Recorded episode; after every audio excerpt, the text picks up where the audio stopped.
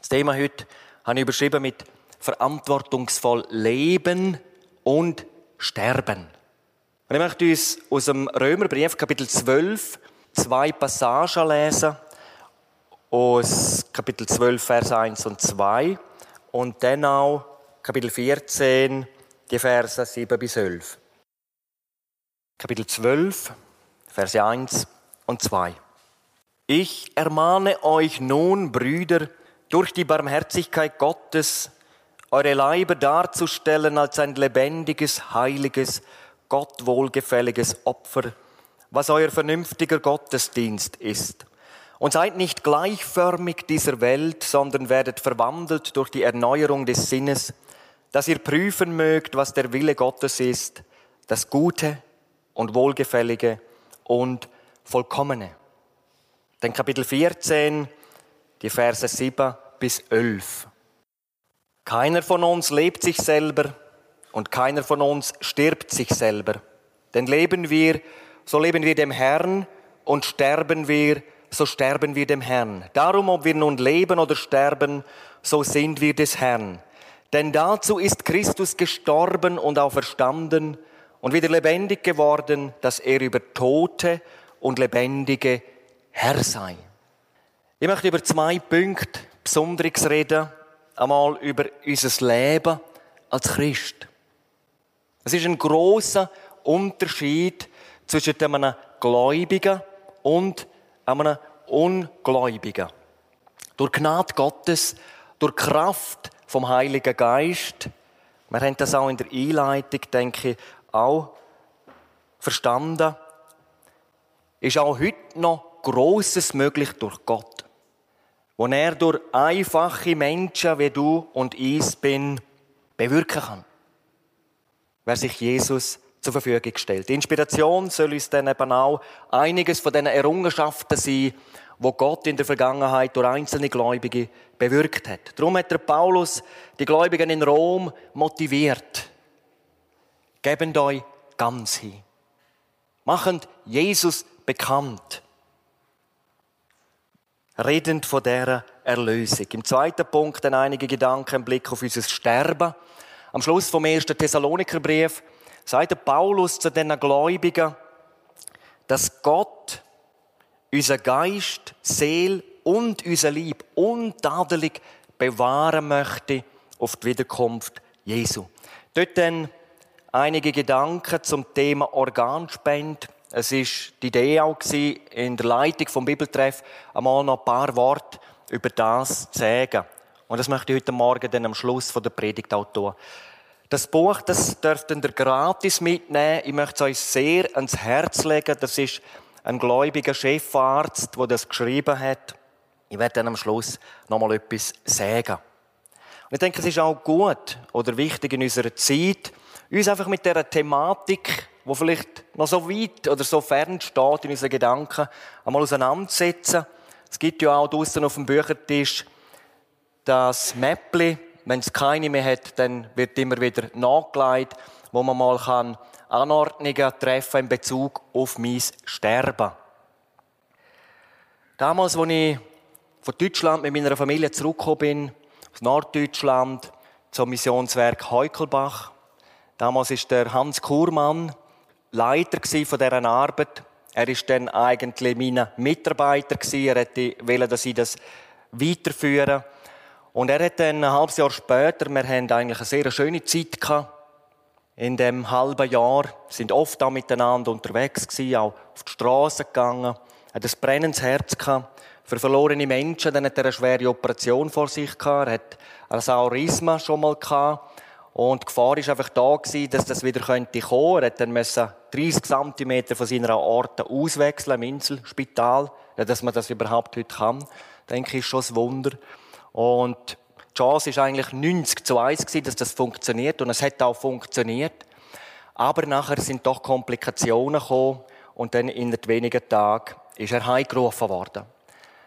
Was ich dann erfahren habe von seinem engsten Glaubensbruder, dass er hat wollte, dass ich Botschaft halte in, in dieser Abdankung. Und er hat mir auch gesagt, dass er der Hans eigentlich erst kurz vorher darauf hingewiesen hat, auch sich einmal Gedanken zu machen, falls das nicht gut rausgeht. Dass er auch muss vielleicht das eine oder andere festhalten und er sich eigentlich erst dann damit auseinandergesetzt hat. Und er hat auch Anordnungen getroffen, falls er müsste in Maschine bleiben oder so, dass er das eben nicht will. Und dann hat er einen Abschiedsbrief auch geschrieben, der dann auch vorgelesen worden ist. Ich werde das nie vergessen, damals in der Kille. Wenn euch dieser Brief vorgelesen wird, dann bin ich bereits zu meinem geliebten Heiland heimgegangen. Und als ich den Brief mal lesen lesen auf, bei der, oder vor der Vorbereitung, dann sind mir auch Tränen gekommen. Und ich mir dann müssen überlegen, wie er sich mit dem auseinandergesetzt hat und, und dann eben noch Gedanken an seine Frau, an seine Kinder, an seine ehemaligen Lehrer, Kollegen und so weiter. Und es war eine Botschaft damals von einem, der ja bereits nicht mehr unter uns war. Ja, erstens, geben euch ganz hin. Stellen euch Jesus ganz zur Verfügung. Machen Jesus bekannt. Wo der Apostel Paulus 57 nach Christus auf seiner dritten Missionsreise den Römerbrief damals geschrieben hat, hat es schon viele Gläubige gegeben in der Kaiserstadt. Und es hat auch viele hingebende, bekennende Christen gegeben.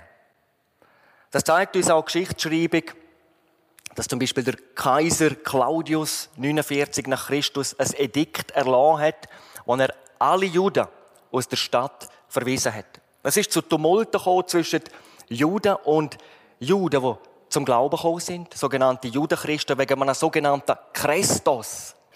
Und wenn wir das ein bisschen näher dann betrachten, sehen wir, dass sie die Botschaft öffentlich verkündigt haben, Jesus ist der Christus. Jesus ist der Messias. Und die, die das nicht glaubt haben, die haben sich dann natürlich aufgemacht und haben ja, große Tumult in Gang gebracht. Paulus sagt, ich ermahne, man könnte sagen, ich ermutige euch, durch die Barmherzigkeit Gottes eure Leiber darzustellen als ein lebendiges, heiliges, Gott wohlgefälliges Opfer, was euer vernünftiger Gottesdienst ist. Also wir sehen, die Gläubigen sind schon aktiv gewesen, aber wie auch wir haben sie Motivation gebraucht, Ermutigung gebraucht, sich Jesus immer wieder neu ganz hinzugeben. Das ist ja nichts Neues gewesen, schon der Heiland selber hat darüber geredet. In Matthäus 10, Vers 39, dort sagt er, wer sein Leben verliert, um meinetwillen, an einer Parallelstelle heißt es noch, und um des Evangeliums willen, der wird's finden. Also es geht da nicht um das Ableben von einem Menschen, der zum Glauben kommt, sondern es geht auch da um ein lebendiges Opfer. Und das lebendige Opfer, wo Paulus im Römer 12 mit echtem Gottesdienst beschreibt, mit vernünftigem Gottesdienst, bedeutet, dem neu geschenkten Leben in uns, das heißt, dem Christus in uns Ruhm zu geben. Das lebendige Opfer ist das neue Leben, wo sich im Sterben vom alten Mensch entfaltet. Und darum ist das lebendige Opfer auch ein heiliges Opfer. Das heißt, für Gott ausgesondert. Natürlich jeder an seinem Platz mit seiner Gabe. Ob im Beruf, ob daheim, ob in der Ferien oder in der Gemeinde, im täglichen Leben, zumindest in der Gesellschaft. Paulus sagt, stellen euch Jesus ganz zur Verfügung. Gebend euch ihm ganz hin. Machen Jesus bekannt. Was denn passieren kann, wenn wir einmal im Rückblick mal miteinander anschauen. Wenn nämlich das biblische Christentum die Welt damals, das Römische Reich, in der Tiefe erfassen können und eben auch verändert hat. Alles hat in Jerusalem angefangen, dann ist es über Antiochia Alexandria, das im Missionszentren bis nach Rom gegangen, bis in viele Städte und Länder. Wesentliche Personen aus der ersten Zeit sind die Jünger und besonders auch der Apostel Paulus. Schon früher sind die Auswirkungen bemerkt und auch dokumentiert worden. Der Plinius, der jüngere römische Senator und Schriftsteller, er hat dem Kaiser Trajan geschrieben, die Christen verpflichten sich durch einen feierlichen Eid dazu, Diebstahl, Ehebruch, Treulosigkeit und Unterschlagung von anvertrautem Gut zu meiden. Man würde vielleicht sagen, ja, das ist doch etwas Normales. Damals ist es nicht normal. Dann haben sie eine sehr hohe persönliche Ethik praktiziert. Sie haben eine scharfe Absage gegen damals im Römischen Reich gängige Praktika wie Abtreibung, Tötung, Aussetzung von Kindern. Selbstmord ist bei den Römern ein kostbares Gut. Diese Sichtweise hat sich dann durch den Einfluss der Christen doch dann verändert. Sie haben Homosexualität abgelehnt und auch die Erniedrigung der Frau, wo auch gang und gäbe war. Wenn man wissen, dass die römischen Kaiser, die meisten, das menschliche Leben für nicht sehr wertvoll geachtet haben. Und das oft wahllose Töten und Quälen ist nichts Weltbewegendes gewesen. Das kann man nachlesen. Geschichtlichen Überlieferungen. Kaiser Trajan zum Beispiel, der hat regiert von 14 bis 37 nach Christus. Er hat mit Vorliebe zugeschaut, wenn man Leute gefoltert hat und dann auch ins Meer geworfen hat. Der Sueton hat geschrieben, kein Tag verging ohne Hinrichtung. Sein Nachfolger, der Caligula, 37 bis 41 nach Christus, hat mit Begeisterung getötet. Und er hat etwa mal Kornspeicher absichtlich schliessen lassen, damit Menschen verhungert sind. Dann der Kaiser Claudius, er ist ein begeisterter Liebhaber von Gladiatorenspiel und durch den Einfluss der Christen sind die später abgeschafft worden. Durch den wachsenden Einfluss der Christen und durch ihre hohe Sicht vom menschlichen Leben und von der Menschenwürde ist es zu diesen Veränderungen gekommen. Nicht durch Revolution, sondern durch ihr verändertes Leben und ihre veränderten Prinzipien haben sie einen enormen Einfluss auf die Gesellschaft ausgeübt. Die frühe Christenheit hat sich nicht als Weltverbesserer verstanden. Sie haben nicht das Programm zu der Veränderung von ihrer Gesellschaft. Die Veränderungen, die durch sie angestoßen worden sind, sind Auswirkungen von ihrem verwandelten Leben. Und ein Zitat, das ich schon mal gebracht habe, ein bisschen ausführlicher, als ich es heute mache, möchte ich aber auch noch mal erwähnen, der Aristides, ein Geschichtsschreiber aus dem zweiten Jahrhundert, er hat über die neue Lebensart der Christen an den Kaiser Hadrian, damals der hat von 117 bis 138 regiert, das war ein Christenhasser. Er hat geschrieben, das ist in der Tat ein neues Volk. Etwas Göttliches ist an ihnen. Nochmal im Blick auf die Rolle der Frau. Ein, Römisch, also ein Experte für römische Geschichte. Er hat geschrieben, dass der Einfluss der Christen und die Verbreitung vom Wort Gottes in der römischen Welt den Status der Frau tiefgreifend verändert hat. Eine vorher nicht kannte Würde ist der Frau verliehen worden. Auf der anderen Seite müssen wir natürlich auch betonen, der Preis war sehr hoch dass es zu diesen Veränderungen kommen konnte. Viele haben mit ihrem Leben gezahlt. Viele haben ihr Blut müssen lassen. Warum ist das möglich gewesen? Warum ist das so? Es liegt an der Person Jesus Christus selber. In ihm offenbart Gott das Menschsein wie es ursprünglich denkt war. In Jesus ist unserer Welt gezeigt worden, wie Gott sich das menschliche Leben eigentlich denkt hat. Ein Mensch sei ohne die zerstörerische Macht von der Sünde mit der unzerstörbaren Kraft vom ewigen Leben. Und jetzt, das ist ein ganz wichtiger Punkt. Je mehr in einem Kulturraum oder, sagen wir, in einem Ort Jesus nachfolgend, desto mehr werden die zerstörerischen Kräfte von der Sünde zurückgedrängt. Und desto mehr können die heilenden Kräfte vom Evangelium sich ausbreiten. Auf der anderen Seite ist es natürlich genau gleich. Ich denke, wir erleben das auch in unserer Zeit. Je weniger eine Gesellschaft von Christus prägt ist, von seinem Wort, desto stärker wird sich die Sünde ausbreiten. In der Schweiz, ja in ganz Europa, stehen wir heute mitten in einem sogenannten Verwelkungsprozess. Ein einst christliches Abendland, jemand hat einmal gesagt, es sind nur noch Restbestände von einem einst christlichen Abendland. Darum, ihr Lieben, braucht es auch heute. Überzeugte, bekennende Christen, wo? In die Gesellschaft hineinwirken. Mit ihrem Zeugnis, mit ihrem Vorbild. Und mit dem Verbreiten vom Wort Gottes. Es geht eigentlich um jeden Einzelne. In. Für Christus können zu erreichen. Und ich glaube, wir müssen heute neue Wege suchen und finden, wenn wir die Leute, wie wir die Leute draussen erreichen können. Ich glaube, dass die Gemeinde Jesu von heute im Westen sich wieder viel mehr muss ausrichten auf Praxis, auf die Umsetzung im Alltag, auszugehen auf die Straße. Ich glaube, früher war es normal. Ich, meine, bin erst 17 Jahre gläubig, aber dass ein Christ immer wieder mal ein Traktat weitergegeben hat.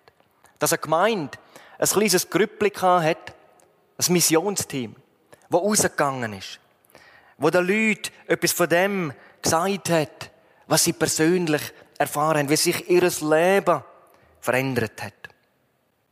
Ich habe mich so gefreut.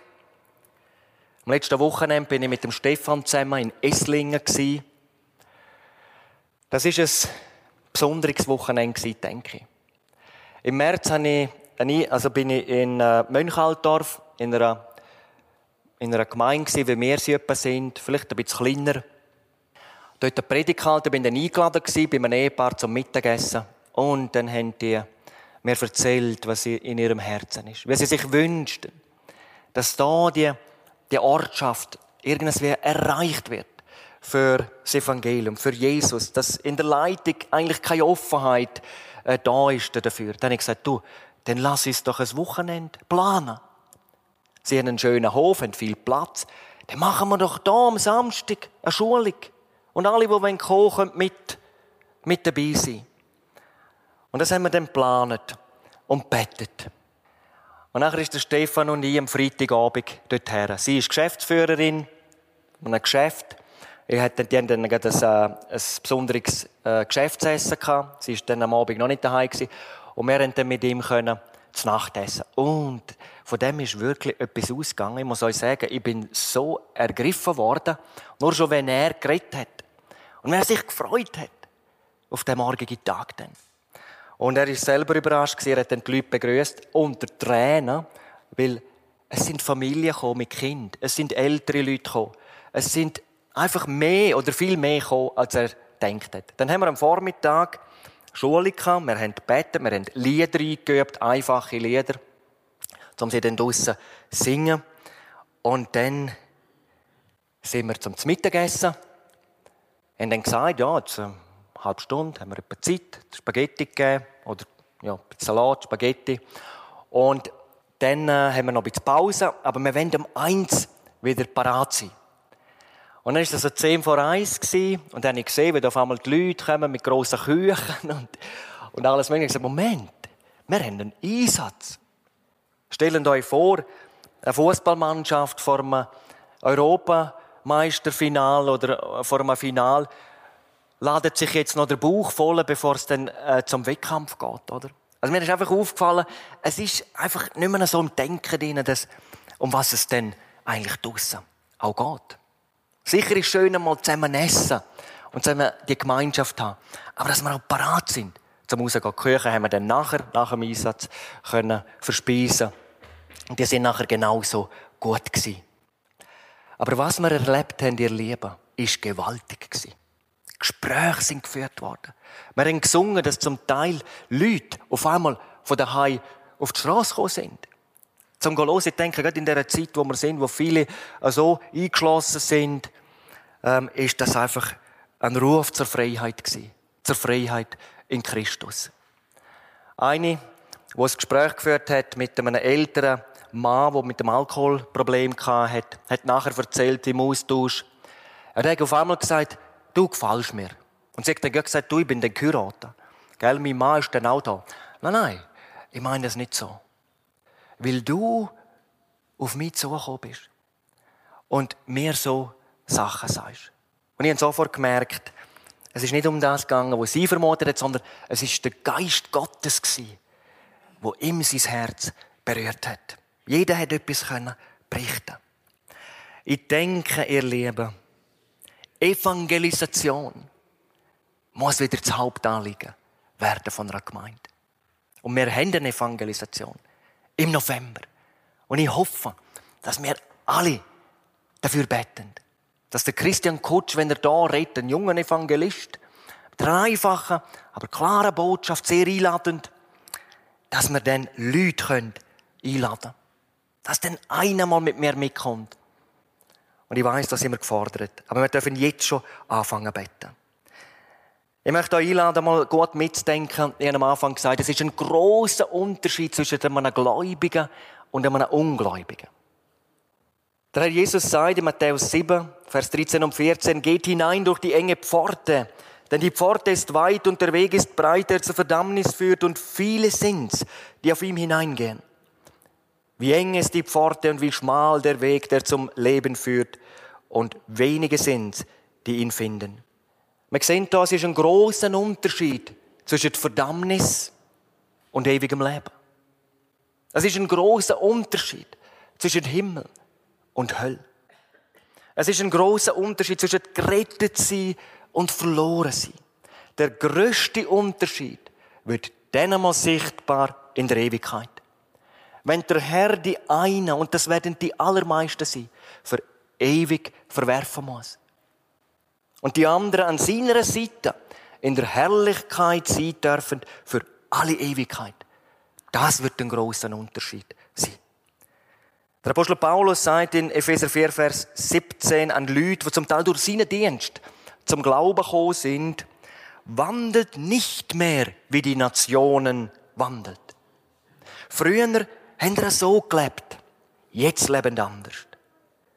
Früher haben sie so gedacht, Jetzt denken anders. Christen leben anders. Nicht mehr so wie früher. Im 1. Petrusbrief, Kapitel 1, Vers 15 und folgende, schreibt der Apostel Petrus, dass wir heilig sein sollen. Dass wir heilig leben sollen. Dass wir erkaufte Menschen sind. Tür erkaufte Menschen. In 1. Petrus 2, Vers 9 steht, dass wir Gottes Eigentum sind. Wandelnd anders. In Malachi 3, Vers 18 steht, es muss ein Unterschied sein zwischen denen, die Gott dienen und denen, die ihm nicht dienen. In lang über diesen Vers nachdenkt. Mal die Frage, wo liegt denn der Unterschied? Der erste große Unterschied liegt in der Errettung. Das ist das Allergrößte. Wenn wir Jesus Christus bewusst angenommen haben, sind wir errettete Menschen. Wir haben einen Tag in unserem Leben, ein paar können sogar von einer Stunde, ja von einer Minute sagen, wo sie über die Schwelle übergegangen sind. Zu Jesus gekommen sind. Ich habe Jesus gefunden. Ich habe den Heiland gefunden. Ich habe mich bekehrt. Ich bin von neuem geboren. Ich habe Heilsgewissheit. Ich habe mich taufen lassen. Mein Leben gehört Jesus. Und ich will ihm zur Verfügung stehen. Ich bin ein geretteter Mensch. Der Apostel Paulus sagt in 1. Timotheus 1, Vers 12, ich sage es einmal mit meinen Worten, oh, ich bin dem Herrn so dankbar. Und dann zählt er auf, was er früher war für einen und was er jetzt für einen ist. Zu den Epheser sagt der Paulus, Epheser 2, Vers 13, ihr wart einst ferne, jetzt aber seid ihr nahe geworden durch das Blut Christi. Errettete wissen, meine Vergangenheit ist unter seinem Blut. Auch der gestrige Tag. Meine Gegenwart ist unter seiner Führung. Meine Zukunft ist unter seiner Verheißung. Das macht das Leben von einem Gläubigen so reich. Ein weiterer Punkt, wo uns von den anderen unterscheidet, unsere Berufung. Ein Unbekehrter wüsste jetzt gerne nicht, worüber ich rede, was ich damit meine. Wer bekehrt und wiedergeboren ist, ist auch berufen. Wenn wir die Rettung angenommen haben, haben wir auch eine Berufung, und zwar die größte Berufung, die es überhaupt gibt. Der gleiche Gott, wo mal der Abraham berufen hat, der gleiche Gott, wo mal der Saulus von Tarsus gerufen hat, hat auch die und mich berufen. Natürlich weiß ich, dass es verschiedene Aufträge gibt. Ich weiß, dass es besondere Berufungen gibt, wo man jetzt nicht einfach ohne weiteres auf andere übertragen kann. In Epheser 4 steht, es gibt Leute, die sind berufen als Lehrer und Hirten von einer Gemeinde. Man kann nicht einfach sagen, ich will jetzt einfach da Hirt werden. Ich will jetzt der Lehrer dieser Gemeinde werden. Gott beruft. Und er setzt Menschen ein. Zu Lehrer, zu Hirten, zu Evangelisten. Aber darüber hinaus gibt es ein allgemeines Priestertum. Und da sind wir alle mit eingeschlossen. Wir alle sind berufen in eine örtliche Gemeinde. Wir alle sind berufen zum Gebet. Wir alle sind berufen zum Zeugnis für Jesus. Wir alle sind berufen zum Gehen. Wir alle sind berufen zur Mitarbeit. Wir alle sind berufen zu Erben Gottes. Wir alle sind berufen von dem einen großen Gott. Wie viele Gemeinden haben heute Mühe, eine Gebetsstunde am Leben zu erhalten? In der Gottesdienst kommen 150. In Bibelstunde 50. In Gebetsstunde 10. Jemand hat einmal gesagt, wenn du sehen willst, wie stark eine Gemeinde ist, musst du nicht am Sonntag in den Gottesdienst gehen. Dann musst du in die Gebetsstunde gehen. Und ich kann euch sagen, wie dankbar bin ich für die Leute, die darüber predigt haben, die Bücher darüber geschrieben haben. Die haben mich aus dem Busch rausgeholt. Die haben mich in Bewegung gebracht. Die haben mir etwas von dem Wert von einem gesegneten Christsein zeigt. Und ich denke, es ist schlimm, dass es heute so viele Menschen gibt, die kein Auge haben für ihre Errettung. Das ist eine Tragödie. Sie gehen ewig verloren. Aber genauso schlimm ist, wenn Gerettete kein Gehör haben für ihre Berufung. Es gibt Menschen, die haben sich einmal bekehrt, aber nach ihrer Bekehrung haben sie fast genauso weitergelebt wie vorher. Habe ich schon auch nach Evangelisationen gehört von Hauptverantwortlichen. Ja, Weile ist er gekommen, verändert hat sich nicht gross etwas. Es gibt berufene Leute, gerettete Leute, die können monatelang leben, ohne ein Zeugnis von Jesus abzugeben. Es gibt Leute, die können wochenlang leben, ohne ein einziges Mal in die Gebetsstunde zu gehen.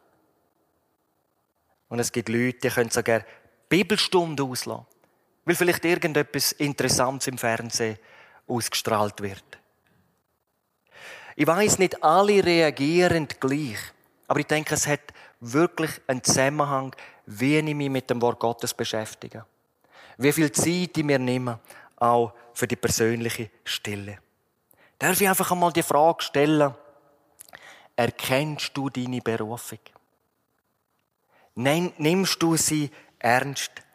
Stellen wir uns einmal vor, der Mose hätte seine Berufung nicht ernst genommen. Vielleicht denkt jetzt jemand, Gott, dann hätte Gott einen anderen berufen. Das hätte er. Aber wenn der seine Berufung nicht ernst genommen hätte. Gott arbeitet mit Menschen und er will auch durch die und durch mich arbeiten. Wenn der Paulus seine Berufung nicht ernst genommen hätte. Wenn Jesus seine Sendung nicht ernst genommen hätte. Alle Segnungen, die hier unten auf der Erde offenbar worden sind, sind durch Menschen, die ihre Berufung ernst genommen haben. Gott hat sie gebraucht als Kanal, als Werkzeug in seiner Hand. Möchte mal ein interessantes Beispiel uns weitergeben. Die Abschaffung der Sklaverei. Sklaverei war so etwas Menschenverachtendes. Aber es ist durch überzeugte und bekennende Christen gekommen. dass 1833 im englischen Parlament unter der Führung von William Wilberforce die Abschaffung der Sklaverei erreicht worden sind. 1833. Da wir mal uns das Jahr merken. Der John Wesley, bekannt als der Erweckungsprediger Englands, hat dem Wilberforce 1791, kurz vor seinem Heimgang, einen Brief geschrieben. Und dort hat er geschrieben, wenn Gott sie nicht genau dazu berufen hat, wird der Widerstand von Menschen und Teufeln sie zermürben. Aber ist Gott für sie, wer kann gegen sie sein? Gehen Sie im Namen Gottes und in der Stärke seiner Macht weiter voran, bis selbst die amerikanische Sklaverei, die übelste unter der Sonne, verschwinden wird. 1789, das ist also noch vor dem Brief hat der Wilberforce zum ersten Mal einen Antrag zur Abschaffung vom Sklavenhandel eingegeben. Der ist abgelehnt worden. Aber nachher hat er Jahr für Jahr weitere Anträge gestellt. Nach 18 Jahren Kampagne ist dann endlich am 28. Februar 1807 das Gesetz gegen den Sklavenhandel verabschiedet worden. Und drei Tage vor seinem Tod, am 26. Juli 1833, hat er noch dürfen erleben, wie die Sklaverei selber in Großbritannien abgeschafft worden ist. Das zeigt uns, wer etwas verändern will, braucht einen langen Atem. Und er braucht Unterstützung von anderen Gläubigen. Und oft auch von der Öffentlichkeit. In meinen Vorbereitungen bin ich auf etwas gestoßen, was ich nicht gewusst habe, dass nämlich 1882, 83 eine Erweckung war, ganz in der Nähe hier. Kanton Aargau in Rheinach durch einen Bruder Markus Hauser. Und es sind große Spannungen damals in der Gemeinde. Er selber hat eine große Krise gehabt und dann hat er angefangen, um ein mächtiges Wirken Gottes zu beten. Und hat dann gesagt, je länger ich betet habe, desto mehr bin ich verändert worden. Desto mehr hat es mir ergriffen. Und die Liebe zu den Menschen ist immer größer geworden. Das Tag und Nacht oder in der Nacht, wenn er mal gewacht, aufgewacht ist, dass der erste Gedanke war. Ein bettender Gedanke. Und es ist dann noch eine Weile gegangen, aber nachher hat Gott so mächtig eingegriffen. Vorher hat er Einzelne mal zu Jesus Christus führen. Nachher sind ein Haufen gekommen und oft auf dem Weg zum Gottesdienst überführt worden von ihrer Sünde und dann auch zur Bekehrung gekommen. Ich lebe, ich bin zutiefst davon überzeugt, dass vieles auch heute in Bewegung würde kommen, wenn wir fragen würden, Herr Jesus, was hast du für einen Auftrag für mich? Wo soll ich hingehen? Herr, mein Leben gehört dir. Ich möchte es für dich einsetzen. Vielleicht sind heute Einzelne da, die merken, an dieser Stelle muss ich einen ganz mächtigen Ruck vorwärts machen. Und wenn nur zwei durch diesen Gottesdienst dazu bewegt würden, hätte sich der Morgen gelohnt. Ich gehe nochmal zurück nach Esslingen. Das Ehepaar. Und sie ist eine Geschäftsführerin von einer größeren Firma. Und er, er ist Schulpfleger, hat einen Hof, den er betreuen muss. Die haben auf einmal so ein Engagement innerlich empfangen. Und durch sie ist eine kleine Bewegung entstanden, denke ich. Sie möchten das wieder machen. Sie möchten wieder rausgehen. Vielleicht nimmst du dir das heute ganz fest vor, die nächste Gebetsstunde zu besuchen. Wir haben am Montagabend eine freiwillige Gebetsstunde vom 7. bis zum 8. wo wir einfach zusammenkommen zum Betten. Vielleicht kommst du sogar dort vorbei. Vielleicht redet der Herr durch dieses Gebet zu einem anderen. Etwas, was er vielleicht gerade braucht. Eine Ermutigung. Aber vielleicht redet auch durch einen anderen der Herr zu deinem Herzen. Oder er redet ganz direkt zu dir. Dann wird es spannend. Das ist der erste Punkt, verantwortungsvoll leben. Ich habe gesagt, ich werde noch im Blick auf unser Sterben noch etwas sagen. Und da werde ich mich kurz halten. Ich habe es eingangs erwähnt, dass ich etwas über Organspende möchte sagen. Der Apostel Paulus sagt in dem Römer 12, Vers 2, Vers. Seid nicht gleichförmig dieser Welt. Und da möchte ich Klammern öffnen, wo sehr von den Medien beeinflusst ist. Auch das, die Transplantationsmedizin wird eher positiv dargestellt. Lasst euch verwandeln durch die Erneuerung des Sinnes, dass ihr prüfen mögt, was der Wille Gottes ist, das Gute und Wohlgefällige und Vollkommene. Und 1. Thessaloniker 5, Vers 23 und 24. Er selbst aber, der Gott des Friedens, heilige euch völlig und vollständig möge euer Geist und Seele und Leib untadelig bewahrt werden bei der Ankunft unseres Herrn Jesus Christus.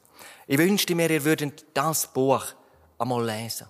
Es ist nicht so umfangreich, aber hat einen starken Inhalt. Der Verfasser ist ein gläubiger Chefarzt, der sehr für Organspende war. Und dann schreibt er dort drinnen, ziemlich am Anfang, hat er einen ihm bekannten jungen Mann. Und er hat zuerst mit den, mit den Angehörigen geredet und die haben es okay gegeben, freigegeben für die Organspende. Aber er sagt, danach sei er auf einmal ganz unruhig geworden. Und Gott hat auf einmal zu ihm geredet. Du hast mich nicht gefragt, hörte ich sehr deutlich.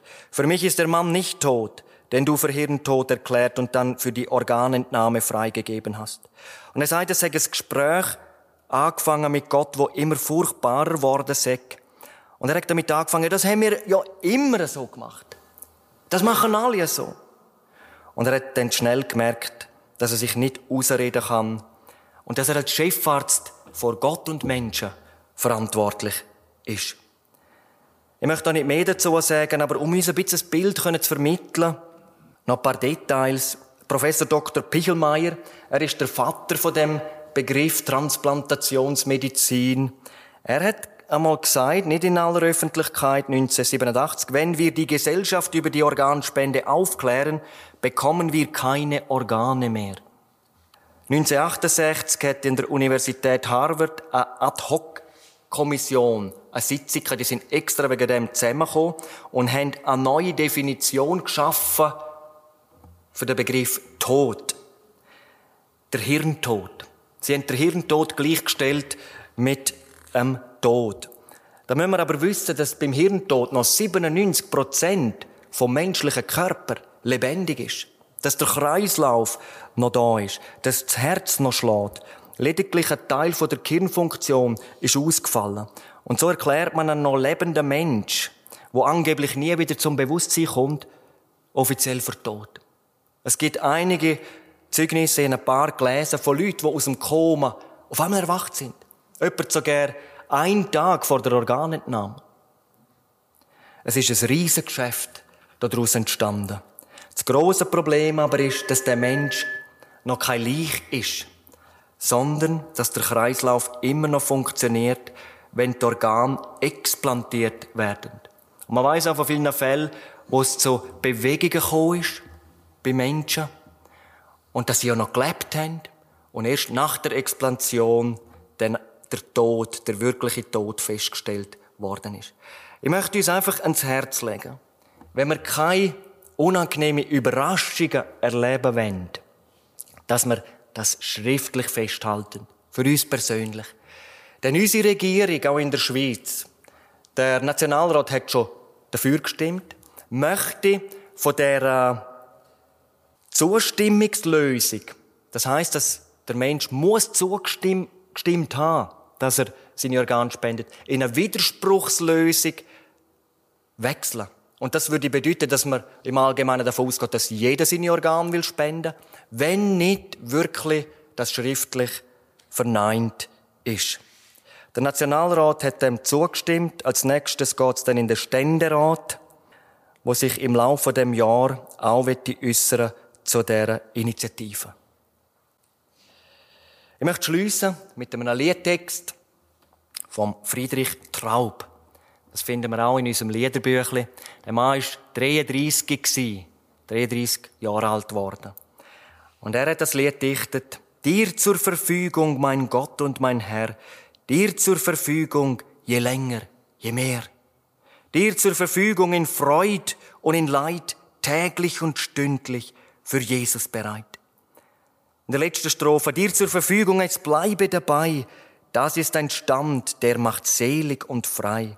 Das schafft ein sieghaft und friedevoll Gehen, Jesus, dir ganz zur Verfügung zu stehen. Das wünsche ich uns allen. Amen.